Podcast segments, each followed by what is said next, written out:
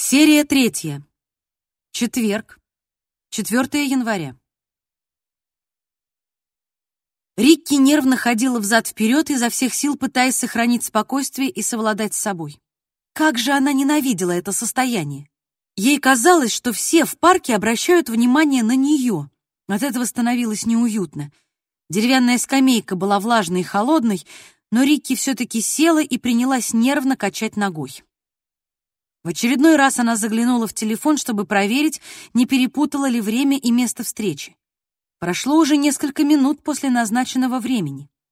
Открыв фотоаппарат, Рикки переключила его в режим селфи и оценила свою внешность. С макияжем все было в порядке. Правда, на зимнем свету кожа смотрелась бледноватой, и ярко-вишневая помада лишь усугубляла этот эффект. Убрав телефон, она стала нетерпеливо озираться. Несмотря на холод и волнение, Рикки не переставала улыбаться. Предстоящая встреча может оказаться началом воплощения ее мечты. Сегодня, возможно, сбудется ее главное желание. Том приготовился слушать Мартина, который сидел во главе стола для переговоров, собираясь начать утреннее совещание. «Доброе утро, ребята!» — поприветствовал присутствующих вице-комиссара, глядев сотрудников. Том покосился на Лауру. Коллега сдержала очередной зевок. Она снова выглядела уставшей. «По нашему обыкновению предлагаю высказаться всем по очереди. Каждый изложит новости за истекшие сутки и планы на сегодняшний день. Постарайтесь говорить кратко и по делу, чтобы нам не просидеть здесь до вечера», — проинструктировал Мартин. Присутствующие дружно закивали. «Начну с того», — приступил Том, «что мы с Лаурой вчера повторно допросили родителей Майи, после чего я в одиночку провел допрос классной руководительницы убитой девочки. В результате нам удалось получить более четкое представление о личности жертвы, а также установить, что родители, судя по всему, плохо знали свою дочь.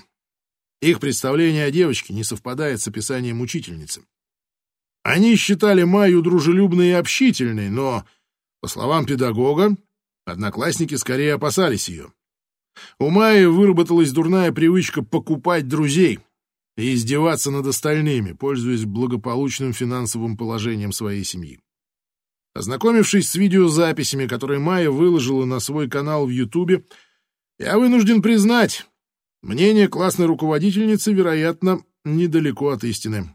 Майя, несомненно, придавала большое значение деньгам, Любила хвалиться дорогими вещами. Том сделал паузу и отпил кофе. Он никак не мог игнорировать Лауру, которая с отсутствующим видом сидела рядом, уставившись на столешницу.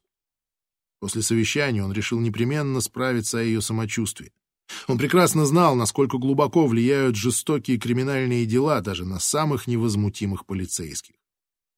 «Завтра мы с Лаурой встречаемся с ведущим специалистом Оденса по жизни и творчеству Ганса Христиана Андерсона, Соле Северинсоном.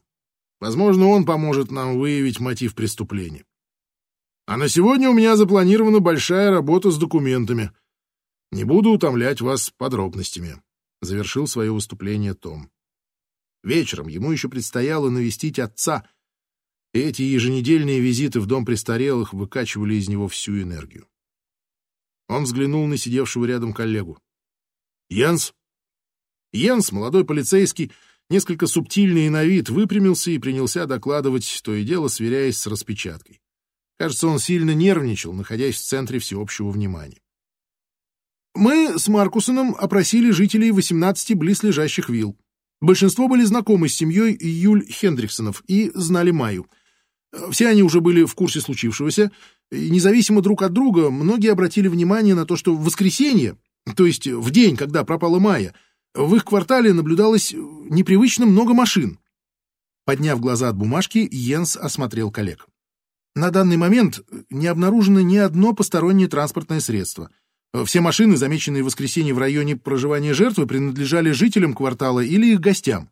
А поскольку в тот день отмечали Новый год, наличие большого количества машин неудивительно, заметил он и вновь опустил глаза на распечатку. Нам все же удалось найти человека, который видел Майю в день исчезновения. Это пожилая дама Анита Йенсен, из дома номер 18, расположенного напротив виллы Майиных родителей, чуть наискосок.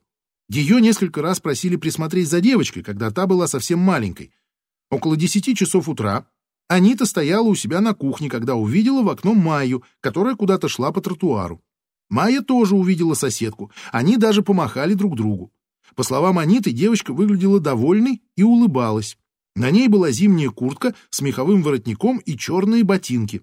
Женщина заметила, что Майя направлялась к тропинке вдоль речки, вход на которую находится неподалеку от центральной улицы квартала.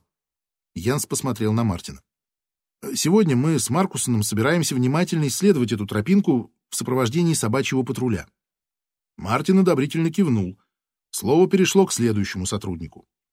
Так продолжалось до тех пор, пока очередь не дошла до Лауры. Она приосанилась, но явно чувствовала себя не в своей тарелке. Том уже не сомневался, что с ней что-то не так. Лаура всегда отличалась хладнокровной выдержкой и завидным спокойствием. «Да, ну...» — забормотала она, затем провела рукой по волосам. Создавалось впечатление, что она забыла, что хотела сказать. «Э, «Я так понял, ты вместе с Томом побывала у родителей Майи, а затем ответила на два обращения, верно?» — попытался помочь ей Мартин. Лаура кивнула с энтузиазмом. Она явно пыталась взять себя в руки. «Да, все верно. Я разбиралась с двумя обращениями, поступившими к нам вчера. В первом случае речь шла о мешке с одеждой, обнаруженном в кустах в районе Больбра, но в итоге выяснилось, что находка не имеет отношения к Майе. Второе обращение поступило от одного из жителей центра города. В канун Нового года он слышал шум и крики, доносившиеся из соседней квартиры. Ну, оказалось, его соседи повздорили. Ну вот. Лаура замолчала и в смущении оглядела коллег. Сегодня я отправлюсь на улицу Олуфа Багера, чтобы обойти несколько еще не охваченных квартир вблизи места обнаружения жертвы. Наши с Томом планы на завтра вы уже знаете, — завершила она свой отчет. Совещание продолжалось. Как только все присутствующие высказались, Мартин поднялся из-за стола. «Спасибо, ребята! Хорошо вам потрудиться, и не забывайте держать меня в курсе дел». Он обвел взглядом подчиненных, которые начали вставать с кресел с намерением приступить к выполнению текущих заданий. «Мне кажется, что, к большому моему сожалению, — продолжил он, и все тут же повернулись на его голос, — мы имеем дело с чрезвычайно осмотрительным преступником. С человеком, который не позволяет себе ни единой осечки. Однако все рано или поздно ошибаются. И как только это случится, мы должны быть тут как тут. Хольм, а что ты лично думаешь о мотиве убийства? Поинтересовался Саид. Пока мы можем лишь строить предположения. Но мне кажется, что убийца пытался донести до нас некое сообщение, ответил Мартин. Сомневаюсь в вероятности такого совпадения. Ребенка из богатой семьи, весьма материалистично настроенную Майю, убивают, чтобы потом выставить ее в роли девочки со спичками, у которой нет ни гроша. «Совершенно ясно, что тут речь идет о послании», — согласилась Лиза, самая молодая из полицейских женского пола. «И если хотите знать мое мнение, я думаю, убийца воспринимает самого себя как художника. В том, как он все обставил, мне видится некая претенциозность. Ну, встречаются художники, которые вовсе не пытаются ничего сказать своим искусством. Они творят исключительно ради развлечения, заметил Маркусон. То есть ты полагаешь, что Майя была выбрана случайно? спросила Лиза. Нет, я этого не говорю. Возможно, тут и в помине нет никакого послания. Возможно, преступник просто-напросто хотел обратить на себя внимание. «Ребята!» — прервал их спор Мартин. Давайте не будем тратить время на то, чего мы не знаем. Пустые разговоры нас ни к чему не приведут. Лучше перейдем к делу. Хорошего всем дня. На этом совещании была поставлена точка. Сотрудники начали, наконец, покидать зал, спеша приступить к выполнению своих обязанностей. Том остановил Лауру, прежде чем она вышла. «Лаура, можно тебя на секунду?» Лаура кивнула. «Конечно». Том подождал, пока все разойдутся. «Как ты вообще?» — спросил он, когда они остались наедине. Лаура пожала плечами. «Нормально», — сказала она и улыбнулась. Даже слепец заметил бы, насколько эфемерна ее улыбка. Том уже давно понял, что Лаура была из тех людей, что редко обращаются за помощью. «Мне кажется, я еще никогда не видел тебя такой уставшей», — честно признался он. Лаура вздохнула. «У меня была тяжелая ночь. Но ничего страшного, Том. Я в состоянии нормально работать». «Ну, я в этом не сомневаюсь», — успокоил ее Том. «Скажи только, ночь была тяжелая из-за этого убийства?» Покачав головой, Лаура опустила глаза и уставилась на собственные ладони. «Нет-нет. Просто мой младший опять заболел», — объяснила она. Правда, Тому показалось, что она избегает встретиться с ним взглядом. Мне пришлось просыпаться каждый час. Но, как я уже сказала, ты можешь быть абсолютно спокоен. Это никак не повлияет на мою работу. Я тоже уже сказал. Я в этом не сомневаюсь, но Пообещай, что обратишься ко мне, если тебе будет нужна моя помощь. Лаура кивнула и посмотрела на Тома, устало улыбнувшись. Обещаю. В течение дня том не раз возвращался мыслями к Лауре и вспоминал, как она избегала его взгляда.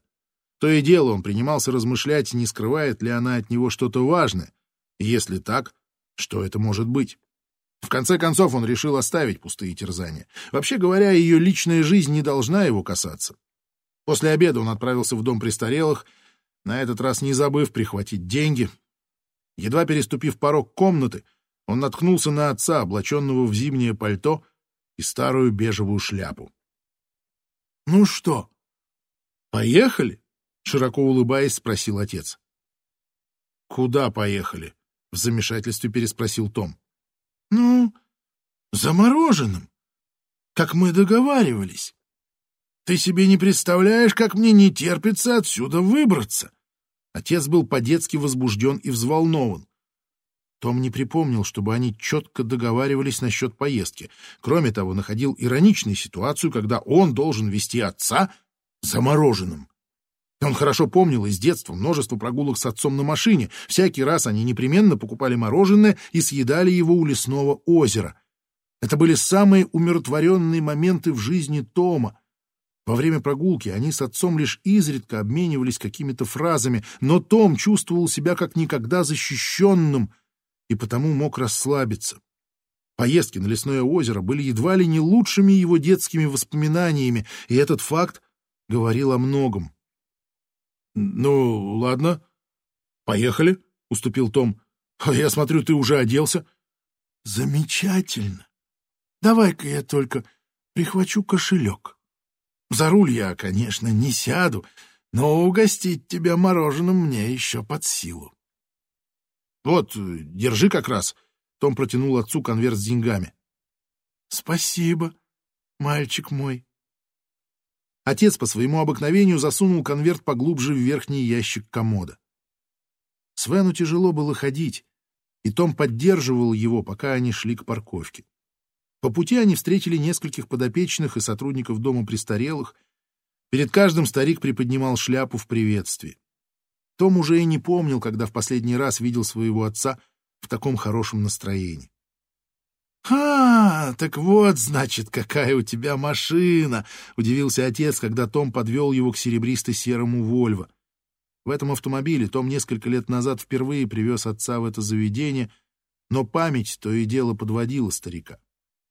«Куда отправимся?» — спросил Том, когда оба сидели в машине. «К лесному озеру?»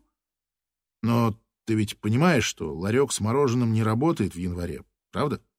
А мы купим мороженое в супермаркете, а потом приедем на берег озера и съедим, не выходя из машины, как всегда. Том завел мотор. Так и сделаем. Они выехали с парковки. — А потом, может, проедем мимо дома? — с надеждой спросил отец. — Мимо дома? — Ну да, на Смеде Бакен. Ты же помнишь? Том вздохнул. Да уж, он прекрасно помнил дом своего детства в квартале Сёхус, хотя предпочел бы забыть его навсегда. Последний раз он был там, когда помогал отцу продать жилье. После того, как старик упал в ванной, его нельзя было оставлять жить одного в таком огромном доме. Тогда и было решено перевести отца в дом престарелых. «Пап, сегодня у меня совсем нет на это времени», — сказал Том, старательно избегая отцовского взгляда. «Может, у тебя найдется время хотя бы на то, чтобы отвести меня взглянуть на мой макет?» Отец не терял надежды. «Возможно. Посмотрим», — сказал Том, прекрасно зная, что этому не бывать. Он не мог показать отцу его детище до тех пор, пока не ликвидирует ущерб, нанесенный макету. Большую часть дороги они ехали молча, точно так же, как много лет назад, но, несмотря на это, Том чувствовал, что отец пребывает в замечательном настроении. Старик тихо сидел и глазел на мелькавшие за стеклом дома, машины, провожал взглядом пешеходов и велосипедистов. Все это время с его лица не исчезало подобие легкой улыбки. Они остановились у Квикли и купили шоколадный магнум для Тома и эскимово-фруктовой глазури для отца. Спустя несколько мгновений они уже припарковались на берегу озера и в молчании ели мороженое. Мысли Тома вновь вернули его в детство. Все к тем же прогулкам с отцом. Тогда они покидали не только дом, но и все проблемы, связанные с ним. Как будто целая вечность прошла с тех пор, и в то же время все было словно вчера. Воспоминания обладают удивительным свойством. Они как бинокль приближают и детально воспроизводят события и переживания, минувшие давным-давно. Том вздрогнул, едва не выронив мороженое, когда у него зазвонил мобильный телефон. Звонил Мартин. «Мне придется ответить. Это шеф», — объяснил Том, взял телефон и вылез из машины. «Том, привет!» Голос Мартина звучал тревожно. Интонация предвещала недоброе. «Кажется, ты с плохими новостями». «Я прав?» Продолжая есть мороженое, спросил Том, облокотившись на крышу машины. «Пропала еще одна девочка», — выдал Мартин, и это сообщение заставило Тома выпрямиться. «Рикки Мари Педерсон, 14 лет. С момента пропажи прошло не так много времени, Местонахождение неизвестно примерно с обеда. Но внутренний голос подсказывает мне, что есть основания для тревоги, доложил Мартин. Это не первый четырнадцатилетний подросток, который сбегает из дома, заметил Том. И тем не менее, я бы хотел, чтобы ты побеседовал с родителями и рассказал мне о своих впечатлениях. Мне совсем не хочется, черт возьми, чтобы меня обвинили в бездействии, если вдруг окажется, что тут снова замешан этот псих чистосердечно признался Мартин. И на случай, если два преступления окажутся связаны, думаю, будет лучше официально объявить Рикки в розыск. В общем, нужно, чтобы вы с Лаурой прямо сейчас отправились к родителям девочки. Том покосился на сидевшего в машине отца, доедавшего мороженое, устремив взгляд на гладь замерзшего озера. Вид у него был совершенно отсутствующий. «Конечно. Куда ехать?» «Сеннерум», Пришлю тебе адрес, как только договорим. Мне еще надо отвезти отца. Буду там минут через пятьдесят. Спасибо, Том. Оценишь ситуацию, сразу звони. На другом конце трубки повисло молчание. Будем надеяться, что предчувствие меня обманывает. Сообщение с адресом пришло через несколько секунд. Том хорошо знал квартал Сеннерум. Если память ему не изменяла, это была улица с таунхаусами. Выкинув остатки мороженого в урну, он залез в машину и завел мотор. «Мне придется отвезти тебя обратно. Появились кое-какие дела». «Значит, мы все-таки не посмотрим на макет?» — разочарованно спросил отец. «Как-нибудь в другой раз». Том отвез отца в дом престарелых, проводил до комнаты. «Увидимся на следующей неделе, пап». «До встречи, мальчик мой» попрощался отец. Его печальный взгляд не ускользнул от внимания Тома, но сейчас не было времени беспокоиться по пустякам. Том спешил к машине, набирая номер Лауры. Она подошла к телефону. На заднем плане слышались вопли и детский плач. Возможно, она сказала правду, объяснив свою усталость болезнью ребенка — том ввел ее в курс дела и рассказал, что им вдвоем предстоит допросить родителей пропавшей девочки, чтобы выяснить, может ли это дело быть связано с убийством Майи. «О, нет!» — вздохнула Лаура. «Надеюсь, что нет. Том услышал в трубке мужской голос. «Милая!» Он решил, что это, вероятно, муж Лауры, с которым он до сих пор не успел познакомиться. «Сейчас иду!» — крикнула Лаура в ответ. «Быть может, я поеду к ним один?» — предложил Том. «Нет-нет, я выхожу. Только разберусь тут кое с чем». «Лаура!» — решительно заявил Том. «Ты остаешься дома. Это приказ!» Лаура издала звук, отдаленно напоминающий смешок. «Будет выполнено», — ответила она. «Спасибо, Том». «Не стоит меня благодарить», — заметил Том. «Может, речь идет всего лишь о взбрыкнувшем подростке, и убийство Майи тут вовсе ни при чем». Дина протянула Бертелю нож, повернув лезвием к себе. «Попробуй. Только не спеши, а то поранишься», — наставляла она. Бертель осторожно взял нож — и приготовился резать лук так, как Дина показала. Он выглядел чрезвычайно сосредоточенным и отнесся к поручению с большой серьезностью, что очень нравилось Дине в сыне. Он редко отказывался выполнять ее просьбы и почти никогда не ворчал. Бертель был послушным мальчиком, но в то же время любопытным. Он с готовностью брался за освоение нового. Бертель принялся не спеша резать лук. Неумело и неловко он все же справился с заданием. Дина тем временем нарезала салат. По четвергам они всегда готовили вместе, и Бертелю разрешалось выбирать меню. В этот раз выбор пал на лазанью. Дина широко зевнула, на глазах выступили слезы. У нее был сложный рабочий день. Не из-за каких-то особо требовательных пациентов. Она просто-напросто не выспалась. Никак не могла уснуть до глубокой ночи. Когда прозвенел будильник, у нее было ощущение, что она вовсе не спала. Она стояла посреди кухни, умирая от усталости, и никак не могла дождаться момента, когда можно будет нырнуть под одеяло. Они резали и шинковали довольно долго, как вдруг Бертель замер и внимательно посмотрел на Дину. «Мам!» «Да?» «А можно мне как-нибудь организовать в интернете онлайн-трансляцию?» — спросил он. Этот вопрос застал Дину врасплох. Она взглянула на сына, не выпуская из рук нож и половинку помидора. «Можно тебе организовать что?» переспросила Дина, неуверенная в том, что она правильно расслышала.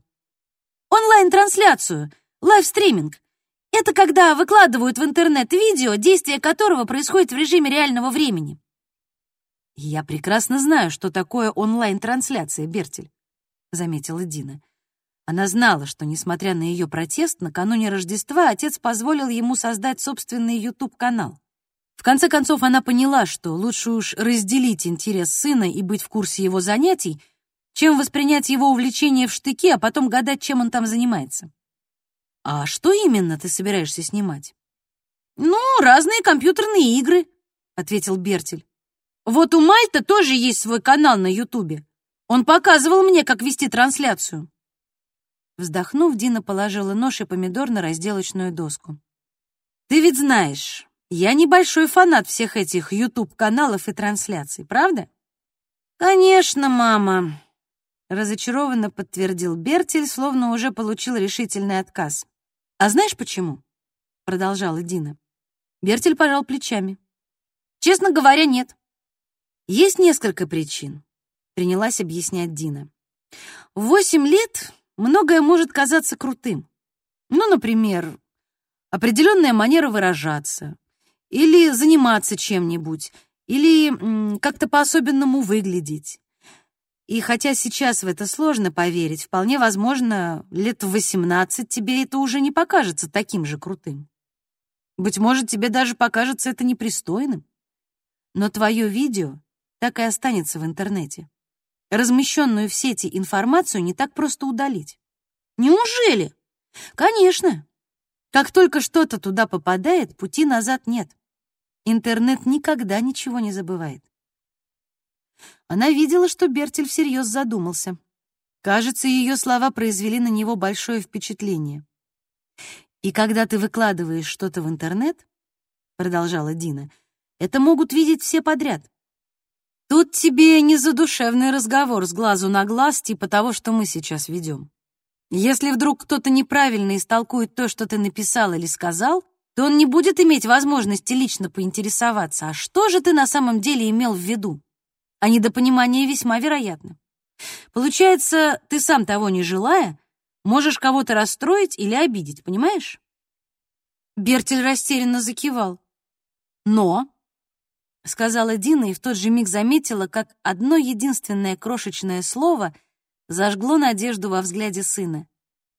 «Пусть я и стара, как мир, все-таки я понимаю, что ты очень хочешь попробовать. Так что я тебе разрешаю». «Круто!» — воскликнул Бертель, и на лице его расплылась широченная лучезарная улыбка. «Спасибо, мамочка!» «Но только при одном условии». Дине пришлось повысить голос. «Что отныне ты будешь соблюдать кое-какие правила, о которых мы с тобой договоримся прямо сейчас. Попозже я позвоню твоему отцу и с ним тоже поговорю на эту тему, хотя я, естественно, не могу заставить их слона и подчиниться этим правилам. «А что за правила?» Настороженно поинтересовался Бертель, пока не понимая, преимущество это или недостаток. Правило номер один. Дина подняла вверх указательный палец.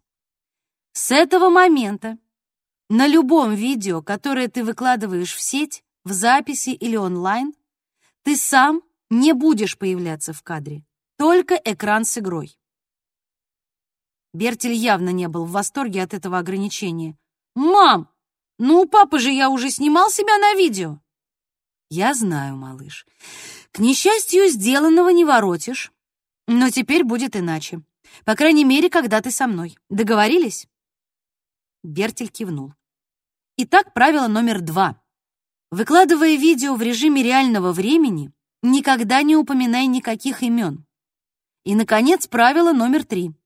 Если кто-нибудь оставит тебе какой-то странный или неприятный комментарий, обязательно скажи об этом мне. Немедленно. Хорошо? Конечно, пообещал Бертель. И это все? Пока да. Но по ходу дела могут появиться дополнительные пункты. Ну что скажешь? Согласен на такие условия? Бертель на минуту задумался. Как и большинству восьмилеток, ему была свойственна непосредственность. Малейшее движение мысли тут же отражалось у него на лице. «Ну хорошо», — наконец выдал он. «Договорились». «Ну вот и прекрасно. Можешь снимать с учетом этих трех условий». «Мам, а давай добавим еще одно. Можно я буду вешать на дверь своей комнаты табличку, чтобы ты знала, что я снимаю, то есть стримлю, и не входила со всякими просьбами?» «Хорошо», Бывает, мне нужно сказать тебе что-то важное. Давай в этом случае я буду потихоньку заходить и стараться объясниться мимикой и жестами. А вот такой жест, Дина вертикальным движением ладони рассекла воздух, будет означать, что тебе надо выключить компьютер. Ладно. А если я сделаю вот так? Бертель сомкнул кончики большого и указательного пальцев. Значит, я все понял. Этот жест используют водолазы под водой, чтобы показать, что все нормально», — объяснил он. «Да, это будет означать, что мы друг друга поняли. Можно я прямо сейчас сделаю дверную табличку?» Бертелю не сиделось на месте. «Нет, ведь мы с тобой еще не закончили с лазаньей. Подожди, когда поставим ее в духовку. Возьми, пожалуйста, кастрюлю для соуса», — попросила Дина и продолжила резать салат. Не успела лазанья очутиться в духовке, Бертель уже помчался к себе мастерить табличку. Дина никак не могла удержаться от улыбки, глядя на довольного сына. Порой она даже завидовала его способности искренне радоваться всяким мелочам. Едва она села к барной стойке с мобильным телефоном в руках, как на экране появился значок нового сообщения. Длинное послание от Андерса. «Привет, Дина. Я понимаю твое состояние. Возможно, я и сам не очень готов к отношениям, но, может, мы попробуем помочь друг другу обрести уверенность на будущее. Просто будем иногда выбираться куда-нибудь вместе и посмотрим, что из этого выйдет. Может, поужинаем в субботу? Ведь Бертель будет у отца в выходные. Андерс. Дина скептично смотрела на экран. Судя по всему, этот человек не понял ее отказа. И откуда он вообще узнал, что на эти выходные Бертель отправляется к Ларсу? Видимо, она сама сказала ему во время прогулки. Отвечая на тираду Андерса на этот раз, она четко сформулировала свой отказ, чтобы исключить всякое непонимание. «Привет, Андерс.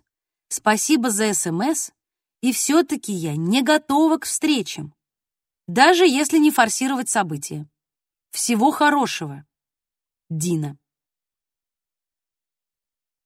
Добравшись до драги Бакина, том припарковал машину напротив бежевого таунхауса, судя по виду обработанного пескоструем. По плиточной дорожке он прошел через небольшой садик к входной двери, которая открылась прежде, чем он успел протянуть руку к звонку. «Том Кросс?» — спросил одетый в рабочий комбинезон мужчина, появившийся на пороге. Он был явно расстроен. «Совершенно верно», — подтвердил Том. «Я получил запрос на объявление вашей дочери в розыск».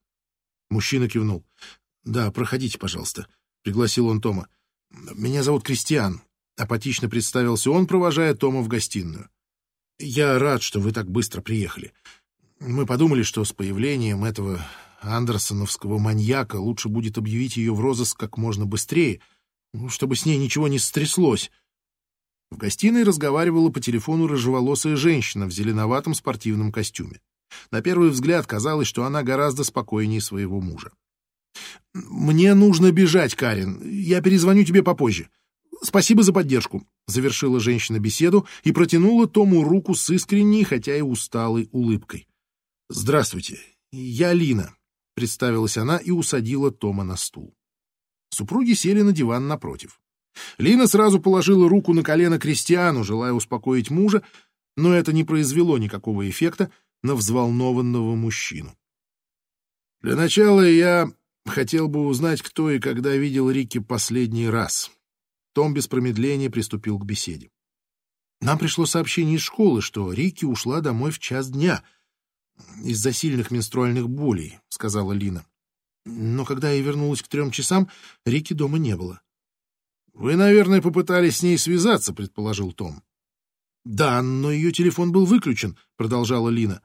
Мы позвонили ее лучшей подруге Анне. Она подтвердила, что Рикки ушла домой в час дня. Анна больше ничего не сказала. Лина покачала головой. Мы Snapchat пробовали проверять, но функция отслеживания местоположения тоже отключена.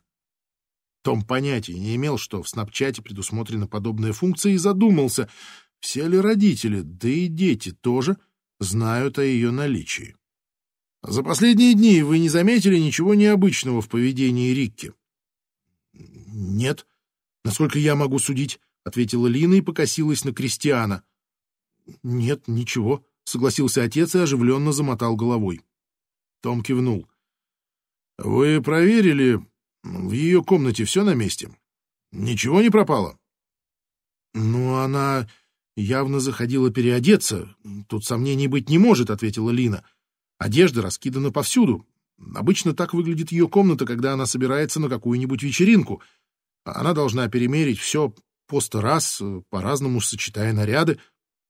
Но какая же может быть вечеринка в четверг? Нет-нет, дело, конечно, не в вечеринке. Просто Рикки уделяет огромное внимание своей внешности. Любит хорошо одеваться, краситься и так далее. По крайней мере, в последнее время, — заметил Кристиан. — Что вы имеете в виду? — уцепился Том за его слова. Взгляд Кристиана беспокойно заметался по комнате. Последний год она наотрез отказывается ходить в церковь, например. Она только и делает, что стоит перед зеркалом и красится.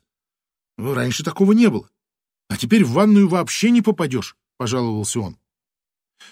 «Просто Рикки повзрослела, дорогой», — сказала Лина. «Уверена, многие девушки в этом возрасте начинают уделять больше внимания своей внешности. И у меня так было». Подавшись вперед, Кристиан пристально посмотрел на Тома та девочка, которую убили, со спичками. Есть ли какие-либо признаки, что ее...» Он замолчал, явно не осмеливаясь произнести вслух свои мысли.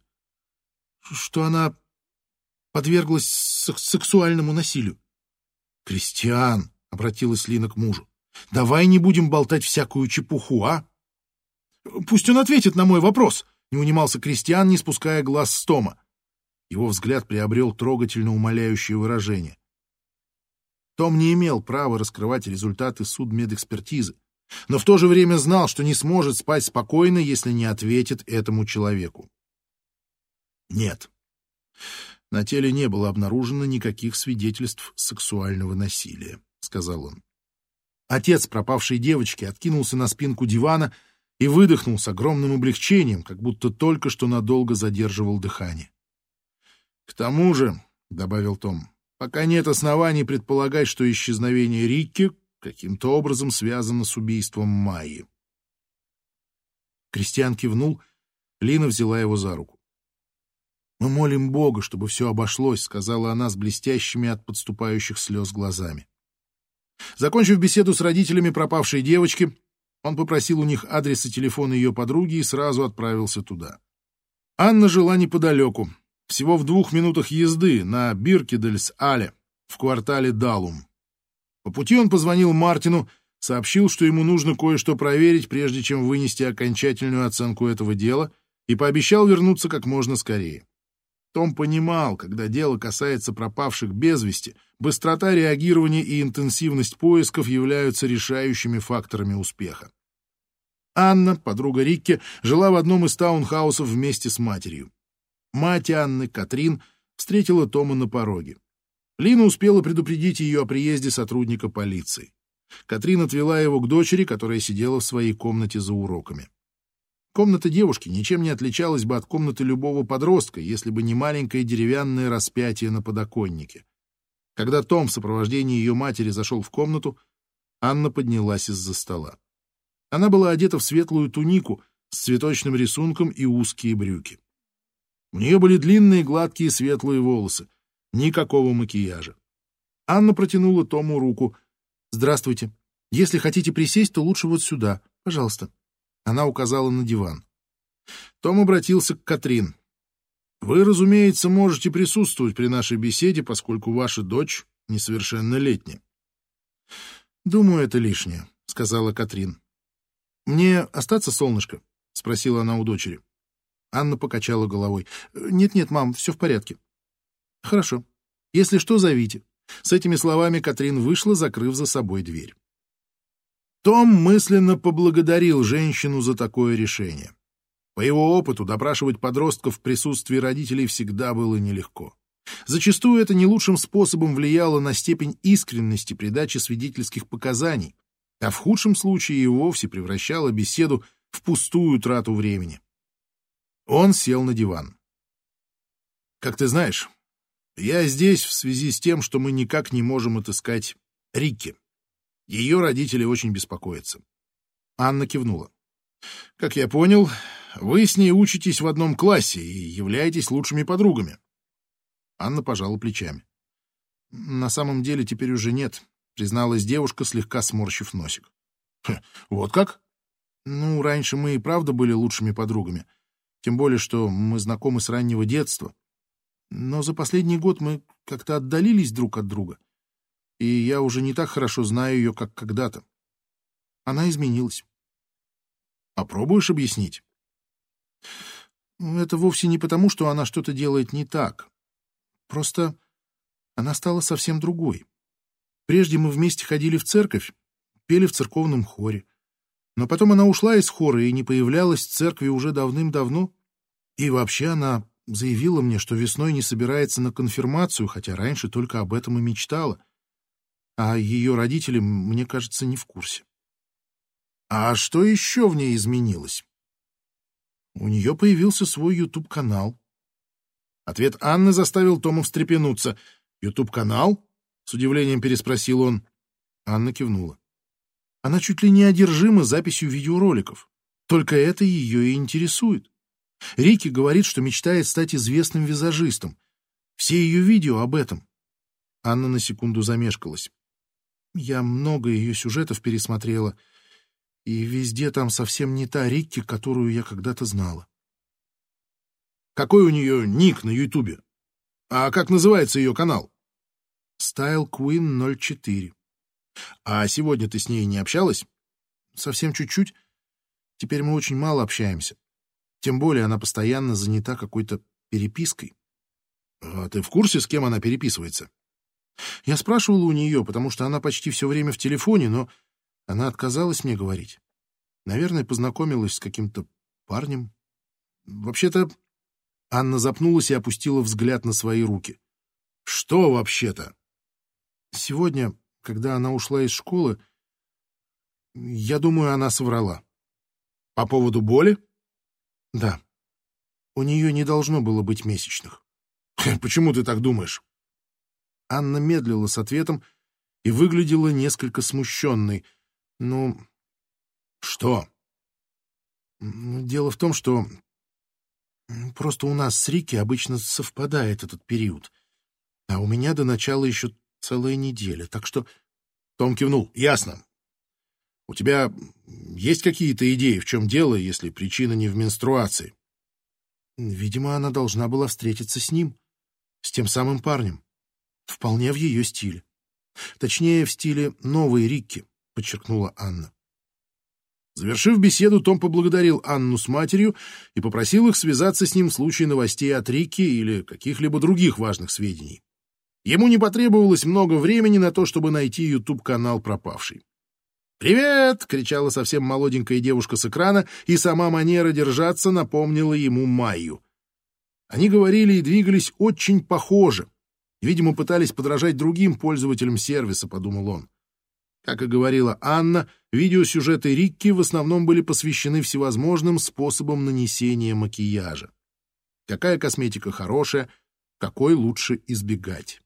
В одном из роликов Рикки делилась со зрителями своей голубой мечтой — отправиться в Голливуд и работать там с великими звездами. Внутренний голос подсказывал Тому, что-то здесь не так. Особенно настораживало то, что обе девушки вели каналы на Ютубе. Несмотря на разный возраст и типаж, нечто общее просматривалось в их профилях на ресурсе. Он понимал, что попал в ситуацию, когда больше всего приходится полагаться на интуицию, но на этот раз игнорировать ее явно не следовало. Если допустишь ошибку, это будет стоить жизни четырнадцатилетней девушки. Он взял телефон и набрал номер Мартина. «Хольм!» — ответил шеф. «У меня плохие новости», — решительно доложил Том. «Проклятие!» — вздохнул Мартин. Том предположил, что с большой вероятностью Рикки похищена тем же преступником, что стоит за убийством Майи, а значит, необходимо срочно объявить в публичный розыск пропавшую девушку.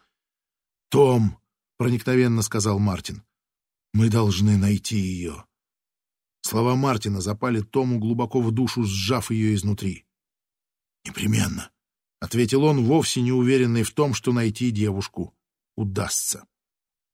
Тому оставалось сделать лишь одно. Он позвонил знакомому сотруднику полицейской службы разведки Николаю Стрёму. Этот человек был настоящим волшебником в сфере информационных технологий. Том познакомился с ним, работая в копенгагенской полиции, и с тех пор Стрём приходил ему на выручку во многих делах.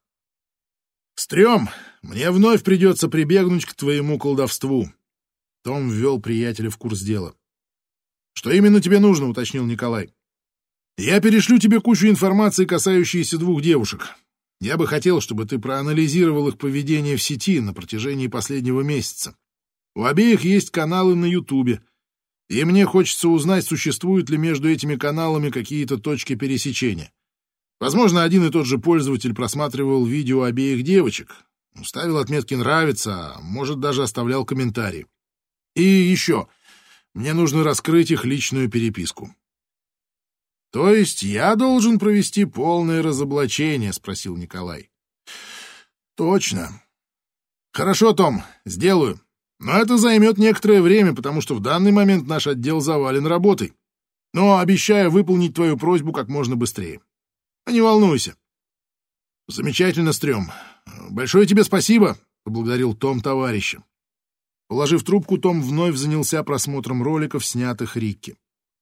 Он смотрел на молодую, жизнерадостную девушку, которая с жаром рассказывала о своем увлечении, и думал, что же необычного сумеет откопать стрём.